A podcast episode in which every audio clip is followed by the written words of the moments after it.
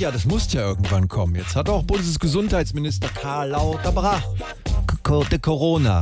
Er hat zwar nur leichte Symptome, wie wir hören, muss aber zu Hause bleiben. Ja, wo hat er das nur her? Das fragt er sich auch. Meine Güte, wie, wie konnte das passieren? Wer oder was hat mich angesteckt und vor allem wie? Habe ich jemand die Hand gegeben? War ich irgendwo zu nah oder im Club feiern? Mich lädt doch niemand ein. Das kann doch alles nicht sein. Ich bin jetzt 17 Mal geboostert, trage immer drei FFP2-Masken übereinander, esse niemals Salz und verhalte mich schon immer so, dass alle vor mir weglaufen. Ich verstehe das nicht. Ich habe die Fenster hier achtfach verglast und vergittert. Ich habe überall Klima mit HEPA-Filter eingebaut. Hallo, Karl. Na nu, woher bist du denn? Weißt, Karl, ich bin der Erzbengel Covidel und ich habe frohe Kunde.